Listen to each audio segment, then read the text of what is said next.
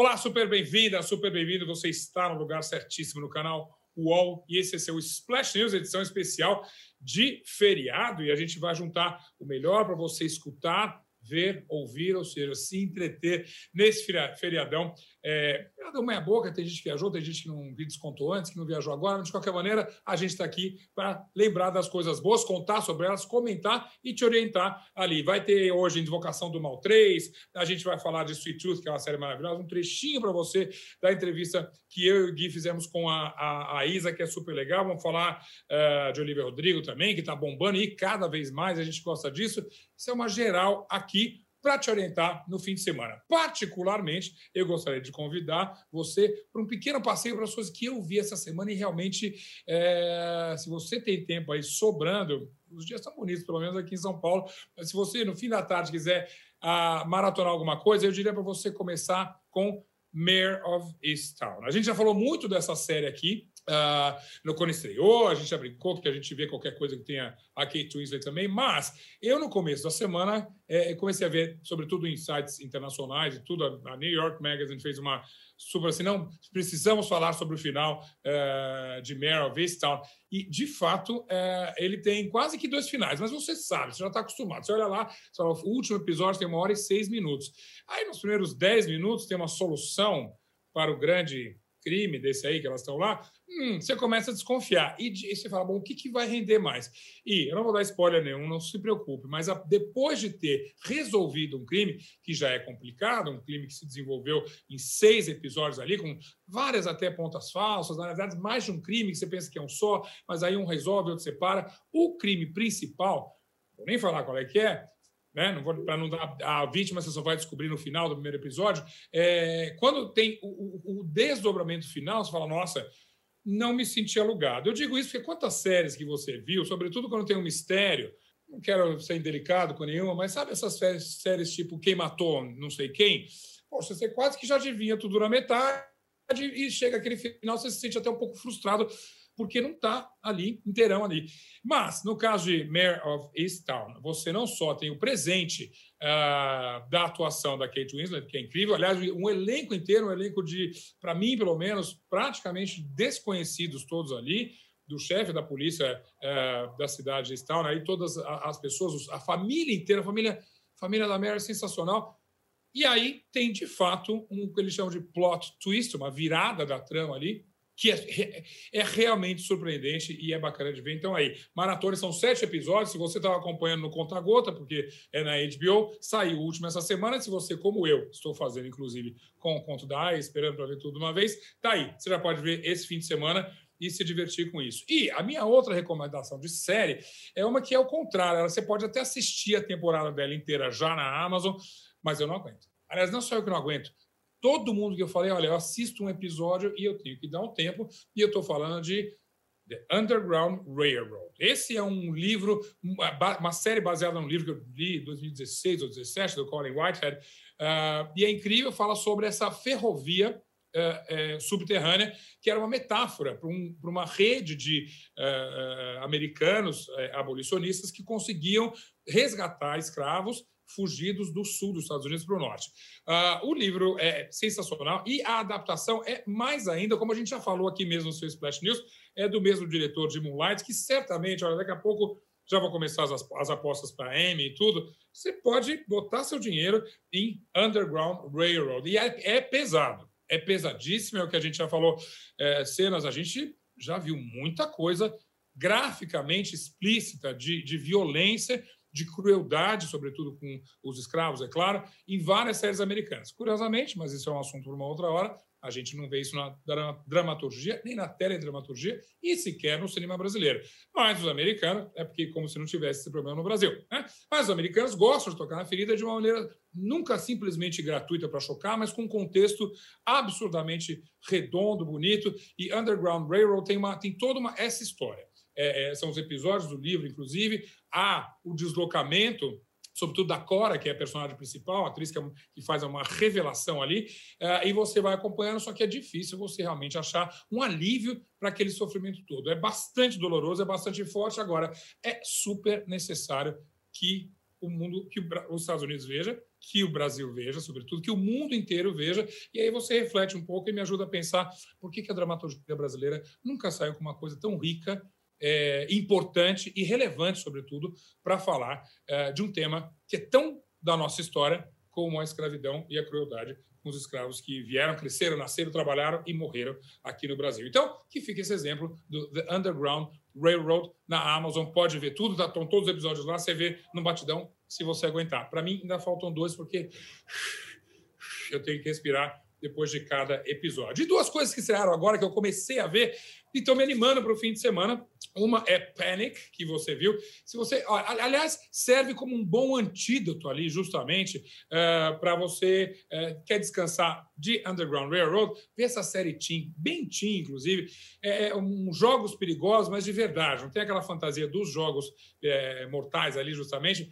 Um bando de, de garoto, uma garotada em cidade do interior dos Estados Unidos, que não tem nada a fazer, Fala assim, então vamos inventar coisas para a gente, olha, é, se, se arriscar. E é um pouco apavorante, mas é ao contrário, tanto da Mare como o próprio que eu falei, Mare of Easttown agora, é tudo muito previsível, mas tudo também deliciosamente divertido, no medo e no terror. É como você assistir um filme é, de uma série de terror que você gosta e, de repente, você já sabe o que vai acontecer, já sabe onde, de onde veio o susto, mas essa aí vale super a pena. Eu assisti dois episódios, quero descansar a cabeça, vou assistir também. É dica. Esse é o nosso roteiro rápido aqui para o uh, feriadão, de, desse fim de semana de feriadão. E por último, a outra que sim, essa também parece ser uma série despretensiosa ali, uh, que chama-se Carnaval, mas que uh, tem alguma coisa mais ali por trás. É interessante, tem uma coisa de. de amizade, é difícil falar alguma coisa. É, é, é, na verdade, é um filme, falei série, mas é um filme. Se passa no Brasil, tem uma coisa de rede social e do, do que eu vi, eu não posso contar muita coisa, mas está na minha lista, vi, gostei, aprovei. Olha lá, é, parece uma coisa assim, é interessante e gostaria de recomendar para botar nisso. Eu estou correndo com a matéria aqui, porque neste especial de feriadão a gente também tem convidados aqui que vão dizer as suas recomendações, as suas opiniões, e eu quero começar então com Roberto Sadovski, por favor, bem-vindo aqui ao nosso Splash News feliz, né, hoje, excepcionalmente, Zadorski. Tudo bom, Zeca? Tudo ótimo, é. né? Tem coisa boa vindo aí. E, né, é, já, você já fez assim, né? Já fiz assim. Né? É. Então, vamos começar com a coisa boa. O que realmente você viu é, e que poderia nos alegrar neste feriado? Ó, eu assisti uma série da Netflix que está começando hoje, que se chama Sweet Tooth, que é baseada numa história em quadrinhos do, do Jeff Lemire, né, numa, numa série da, da Vertigo. E, basicamente, assim, o, o, como seria o fim do mundo se ele fosse mais fofo? Olha, olha, olha a pegada. É, e, e, é engraçado como a série foi rodada antes de acontecer é, tudo isso de maluco que está acontecendo no mundo hoje, e o quadrinho já saiu há alguns anos também, e ela gira em torno de um vírus que meio que assola o planeta e que derruba o planeta inteiro, né, e que ninguém Sim. sabe de onde ele veio, qual é a origem e qual é a cura. E, ao mesmo tempo que esse vírus é, surge, surgem também bebês híbridos, né? O, humanos que nascem metade humanos e metade bichos. É. E a, a, o protagonista da série é uma dessas crianças, né, chamado Gus, que é um menino meio, meio humano e meio servo, que ele é criado pelo pai dele isolado do mundo, no meio da, do parque de Yellowstone, no, no, nos Estados Unidos, por Sim. 10 anos. E depois, é claro, que ele sai, ele ganha o mundo e a história ganha desdobramentos que aos poucos a gente vai descobrindo o que aconteceu, qual seria talvez a origem dos híbridos, dos híbridos é, o que sobrou da humanidade nesse, nesse meio tempo. Então, é uma série muito interessante que dá uma visão um pouco diferente dessa, desse tema meio batido de essas distopias aí. Uma, uma, uma curiosidade, Sadowski, eu, não, eu não, não, não, até sabia desse, desses quadrinhos, mas não li. Uh, é, é, esses, esses seres híbridos, eles têm algum superpoder ou eles simplesmente são híbridos? E aí tem que, obviamente, se adaptar a uma outra realidade. Não, eles simplesmente são híbridos e eles são caçados. Né? São todos crianças. Todos têm menos de 10 anos de idade, então é, é, eles assustam os pais quando, quando nascem e tal. E, e, e o mundo cria divisões. Né? Tem pessoas que querem proteger e dar refúgio para essas crianças, e tem pessoas que acham que eles têm que ser analisados e dissecados porque a origem do vírus acredita-se que pode estar neles. Então é uma é uma série meio de paranoia, é uma série meio militaresca também, mas ela é muito mais esperançosa do que boa parte desses futuros pós-apocalípticos que a gente a gente vê por aí. Eu Na inclusive verdade... ah, diga, diga.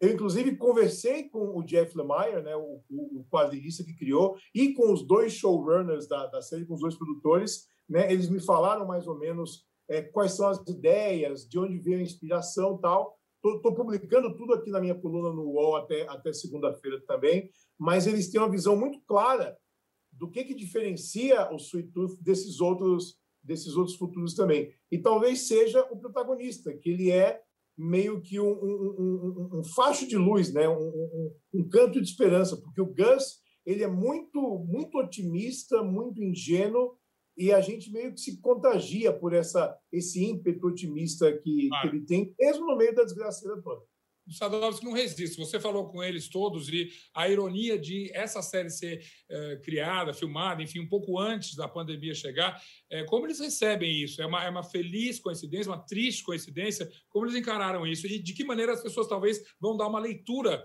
diferente para a série, já que a gente vive uma pandemia? É, bom, foi, foi, foi exatamente a primeira pergunta que eu fiz, né? A, ah. a, a, a ironia de lançar essa série agora. E óbvio que o Jeff Lemire, quando escreveu, não tinha a menor ideia de que tudo isso ia acontecer. E eles, de fato, rodaram a série na Nova Zelândia. É, a produção teve um pause né, é, ano passado, em outubro, ela foi retomada alguns meses depois, porque a Nova Zelândia foi um dos primeiros países do mundo a, a, a ser Covid-free. Né? A, e ainda assim tinham protocolos é, super, super rígidos de todo mundo ficar isolado por, por quase 20 dias antes de ir para o set. Então, todo mundo, de fato, elenco, técnicos, não ia para o set quem não tinha passado por essa quarentena antes. E eles falaram que deu uma, uma, uma perspectiva diferente quando eles claro. estavam filmando, porque é, é, é o mundo estava estranho, né? Então eles falaram, a gente não estava reescrevendo o roteiro enquanto a gente fazia, mas é impossível não ter esse olhar de o mundo agora está vivendo uma coisa muito semelhante. Então foi, uma, foi um caso um em um milhão, né, de alguém filmar alguma coisa assim no meio de uma pandemia real. Mas pelo que você disse, talvez nessa confusão toda, esse é um, um filme, uma série feel good. É você vai assistir, talvez se sentir bem no meio desse caos aqui, que é justamente o contrário de um outro assunto que eu sei que a gente pode falar, que é o feel bad, feel very scared, fico muito medo, que é obviamente um lugar silencioso 2. Eu tenho que dizer que eu adorei o primeiro é, geral, mais de uma vez, porque eu queria ver, ver os, os, detalhes. Óbvio, a gente né, quer ficar procurando ver se tem alguma incongruência ali. É absolutamente perfeito. E me parece, tudo que eu sei, que o segundo, Um Lugar Silencioso 2, é ainda mais perfeito nesses encaixes todos de narrativa, mas que o Brasil, infelizmente, vai demorar um pouquinho mais para ver. É, ele, a, a estreia foi para julho, né? E eu acho que é legal, os estúdios no Brasil estão tentando ver como é que funciona ainda aqui, né? O cinema no Brasil ainda não está 100%, todo mundo não está indo ainda. Obviamente, a gente está longe da pandemia acabar, então estão estudando maneiras de achar as melhores janelas para colocar esses filmes é, em cartaz. Um Lugar Silencioso 2 eu vi semana passada, né? fizeram a sessão, tinham quatro pessoas na, na, na sala só, e obviamente não é um filme ruim. É, o John Krasinski se mostrou um diretor muito habilidoso, em construir clima, em construir o mundo, mas ele realmente tem uma sensação de filme do meio, né? A, hum. a ação se passa imediatamente depois do final do primeiro filme. Ele dá um, um flashback de, de, de, como aquela invasão alienígena começou, é, mas ela não é uma, uma visão macro, né? é uma visão de cidade do interior e de pessoas que estão lidando com esses seres estranhos e assassinos que estão no meio deles. É, então tem esse, esse, esse começo, esse prólogo que eu achei Sim. muito bacana e, e, me soa muito como estúdio falando para o John Krasinski, olha só, você tem que aparecer no filme, mano. Você morreu no primeiro filme, mas você tem que dar as caras aí porque a gente está bancando aí. Então ele aparece para a história pegar do momento que começa é, o segundo filme. Então eu acho que tem muitas boas ideias lançadas ali no meio que não são tão desenvolvidas porque eles já estão escrevendo o terceiro capítulo. Então é um, é um é uma ponte o filme. Ele é, ele, ele, ele, ele é igualmente assustador, Ele é. dá uma caminhadinha leve sobre é, quem, quem é essa família e como é que eles vão lidar agora com esse mundo sem o personagem do John Krasinski. Eu adoro a Emily Blunt, né, que está que tá ótima boa. também. É, e a menina, me, me, me ajuda a lembrar o nome da, nome da atriz que é, que é, que é deficiente auditiva?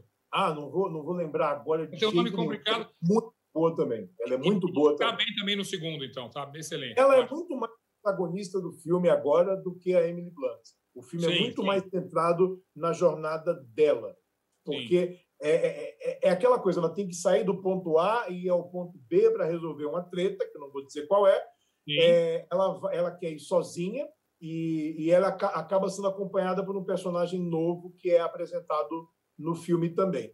Então é um é. filme que é muito sólido, mas ele, ele, ele tem a impressão de ser o filme do meio. Então, bora. Esperar dia 14 de julho, é isso, para a gente assistir agora? Vamos para julho agora é esperar. Né? Tabela de lançamento no cinema está parecendo tabela de vacinação, que só dia também. A gente fica nervoso, acha que vai chegar o dia e está cada vez mais adiando. É. Vamos lá. Para encerrar nossa, nossas recomendações aí, o que, que você ainda tem? Eu assisti Invocação do Mal 3, né? 3. Que está no cinema agora, que é A Ordem do Demônio.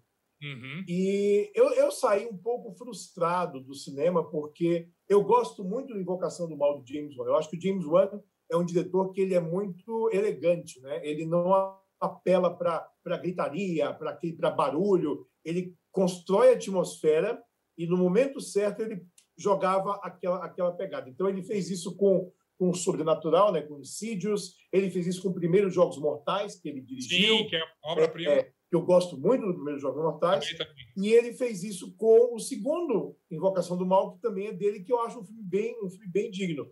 Esse terceiro filme não tem direção do James Wan, mas é do Michael Chaves, né, que fez A Maldição da Chorona, que é um filme muito mais genérico e muito mais vulgar dentro desse universo do, do, do é, Até mais acanhado aí, né? menos, menos, menos é, é menor, menor, como você falou. É um filme mas... menor. É. Infelizmente, o Terceira Invocação do Mal sofre porque teve essa mudança de guarda, né? O, o, diretor novo, ele não tem a mesma habilidade do James Wan em construir essa atmosfera dentro da sutileza, e a história também não é tão boa, porque existe, é, é claro, uma, uma uma ameaça sobrenatural, né, que o casal Warren, né, o, o Patrick Wilson e a Vera Farmiga vão investigar, mas ele é, é, é a, o vilão do filme é um vilão humano, né, é um satanista, né, que, que invoca um demônio que se, se aposta de um jovem e aí eles fazem aquela mistura com o mundo real, né? É um jovem que no julgamento dele em 81 é, ele, ele alegou inocência porque disse que estava possuído por um demônio quando matou o cara.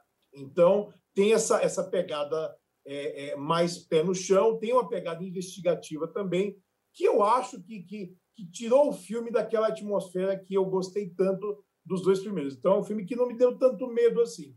Mas os, os, fãs de Invocação do Mal talvez se decepcionem, então, com essa continuação aí. É, eu, eu acho que sim, eu acho que eles não vão ficar tão, tão empolgados, não. É uma pena, né? Porque eu adoro os dois primeiros, eu achei que esse terceiro é, quis ir por um caminho diferente, e o caminho diferente talvez não tivesse sido o caminho mais acertado. E sabe que eu adoro também Vera Farmiga, porque até vi ela ontem mesmo no episódio de Houston, tá maravilhosa. Aliás, sempre tá maravilhosa. Mesmo num filme regular, como você está falando, a ter certeza que ela mandou bem. Ela é ótima, adoro a Vera Farmiga. Então, ótimo. Sadovski, super obrigado. Bom feriado aí para vocês. Mais filmes, mais, mais coisas interessantes, boas e ruins. A gente se vê semana que vem. Tchau, até mais. Valeu, Teca. Até mais. Game Trends é o podcast do Start Wall em que eu, Bruno Isidro e Letícia Vexel comentamos o assunto mais importante de games da semana. Você pode ouvir o Game Trends no Wall, no YouTube ou na sua plataforma de podcast preferida. E como a gente falou, esse, esse, esse Splash Show de hoje é especial, a gente juntou a, a, toda a nossa parte de entretenimento, os filmes e as séries, e também a gente resolveu separar coisas boas da música para você. E aí eu peço a ajuda de Pedro Antunes, que está aqui com a gente. Pedro, tudo bem? Fala, Zeca, tudo bem? Olha só, você e o Sadovski no mesmo programa, comigo, eu não tenho nem roupa para isso, cara. É, eu acho que também até estranhei quando me escalaram e falaram assim: olha, o Pedro vai estar. Eu falei, beleza, a gente segura. Eu não ia nem mencionar, mas já que você falou, vamos lá. Não, pelo contrário, seja super bem-vindo, até para falar de uma menina que, cara, a gente parece que não fala mais de outra coisa. Tem três programas que a gente fala direto dela, mas Olivia Rodrigo realmente está mandando muito bem. Eu vi uma crítica da New Yorker é, é, essa semana sobre ela, é, que acho que resume muito bem. É, primeiro, reconhece esse grande sucesso que ela está fazendo.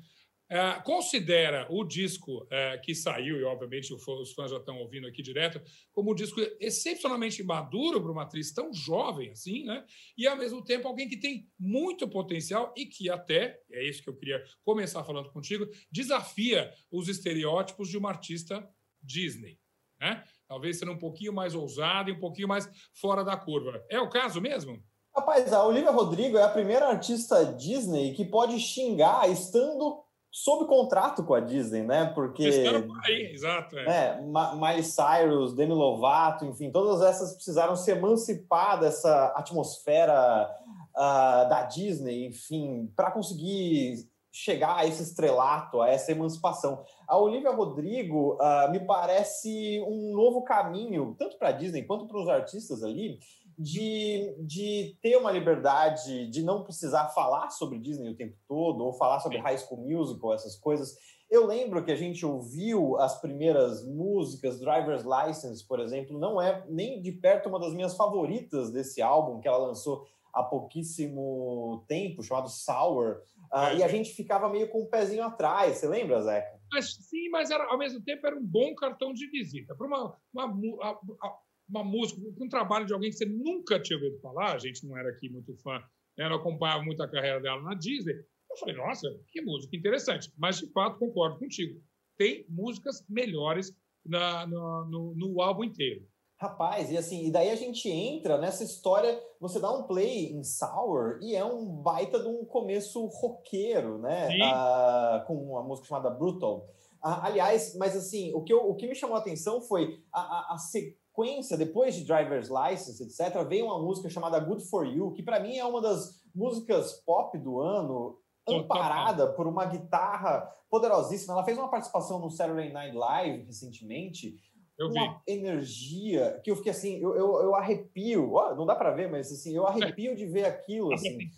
Uh, uh, porque é, é possivelmente a primeira música ah, abrindo bem o escopo rock a liderar as paradas de sucesso há muito tempo. Uh, isso se a gente estiver bem aberto ao que significa rock, colocando aquela banda chamada Fun, colocando, Sim. sei lá, uma, uma, uma né, que, que, chegaram ao topo das paradas, mas é uma música com guitarras sendo levada pela guitarra e por uma dor assim que ela sente tão Sim. intensa, né, é, é, e sendo levada para frente assim, é uma música que, que que, que, que, caminha, que te deixa querendo ouvir de novo, sabe? É Essa é se a gente puder botar um guarda-chuva, isso a crítica que eu li também dizia muito isso. Tanto Driver's License como Good For You tem uma coisa de deu certo, é um breakup song, como eles falam, é uma canção de fim de namoro ali justamente. E o próprio a, é, o título do álbum, Sour, é uma coisa amarga, uma coisa né, que terminou ruim, assim. Essa é a tônica do disco inteiro, é, de, com relação aos, aos temas. Cara, essa é a tônica e é um disco muito conciso com relação a isso, uh, porque são todas as emoções que você tem. Primeiro, ela mostra, lembra a gente mais velho,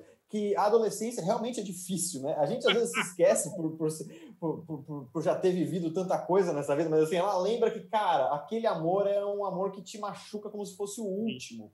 Uh, e você vai sentindo isso. Quando eu ouvi, por exemplo, uma música chamada Happier, que ela vai chegando numa, fragilidade, até assim, eu espero que você seja feliz com ela, mas não mais feliz do que você foi comigo.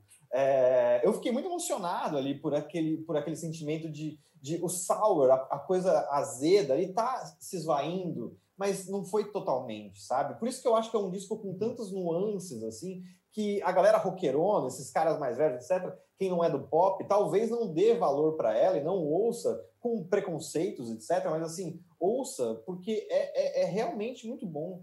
E, ao mesmo tempo, toda a geração que vem junto com a Olivia vai ouvir rock, talvez de uma maneira. Eu gostei muito também dessa, dessa observação tua, de que ela está trazendo uma guitarra interessante para as paradas agora, que estava há muito esquecida. E melhor ainda de tudo, isso é bacana, muita gente acha que ela tem uma origem latina por causa do nome dela, muita gente até já brincou, ah, ela é brasileira, é Olivia, Rodrigo, mas na verdade a, a, ancestralidade dela é filipina, na verdade, o que mostra uma intenção da Disney muito interessante também de mostrar cada vez uma diversidade grande, né? De uma Demi Lovato, né? Porque, né? É, até até a, a Olivia Rodrigo, a gente tem um mix muito bacana de, é, de, de, vozes e de talentos ali de várias ancestralidades. Vem cá, e você ouviu já a música lá do Jungle também? Rapaz, o Jonga lançou essa Jonga. música ah, ontem. Jonga. É. o Jonga lançou Easy Money ontem e eu tinha entrevistado ele na, no começo do ano, porque todo ano ele lança uma música, um, um álbum lá por março, sempre no mesmo dia, inclusive, e ele estava tão intimista, era uma coisa muito sombria, assim, meio refletindo com o mundo, e ele falava assim para mim: Ó, oh, eu acho que vai ser meu último disco, e vai ser meu último disco. Eu falava: será? Não, será?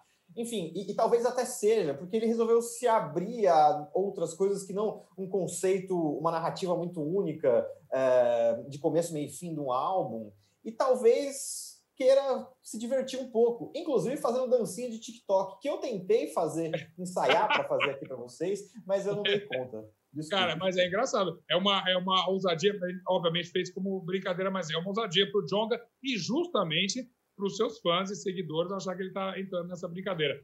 Fez um clima de brincadeira, claro.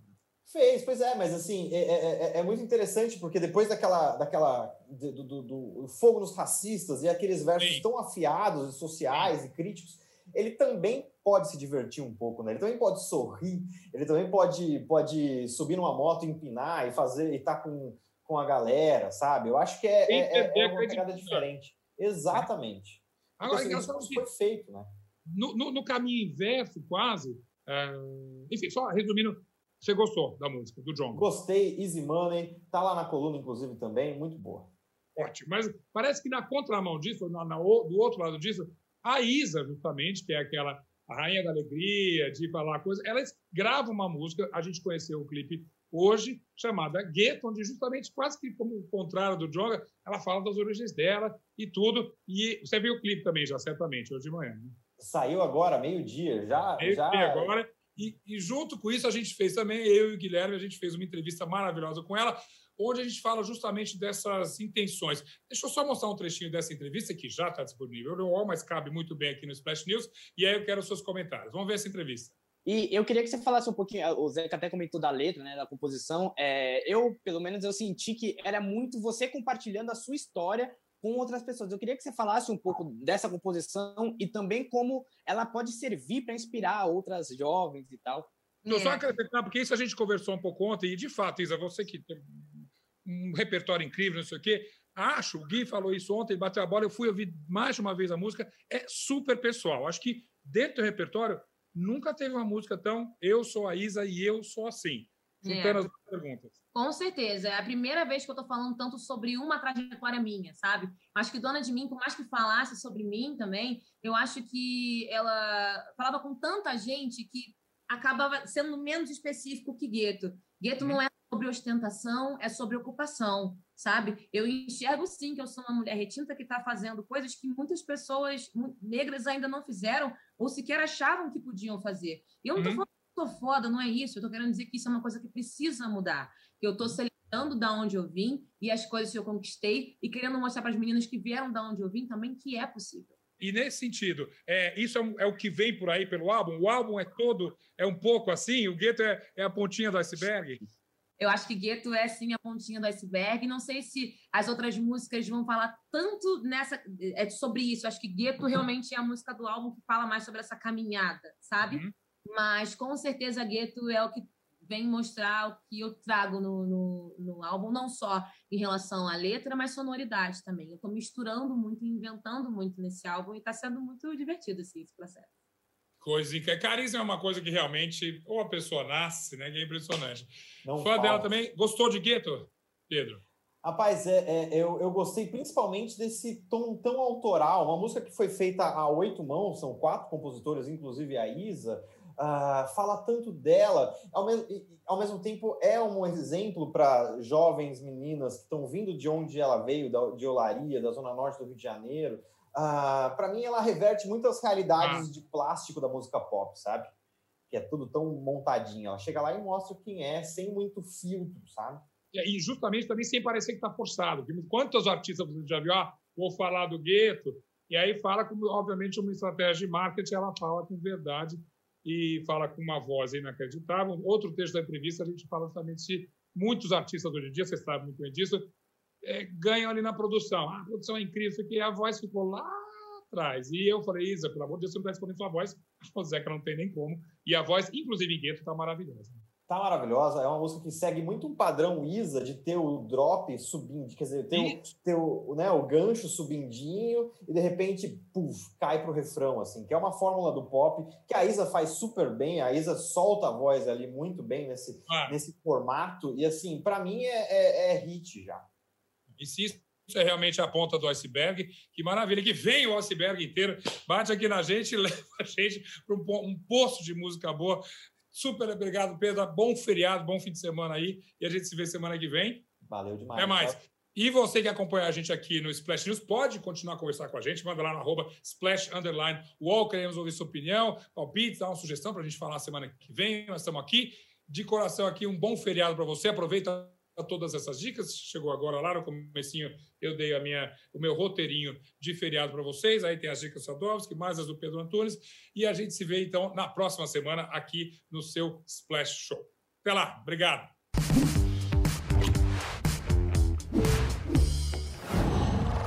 Uau.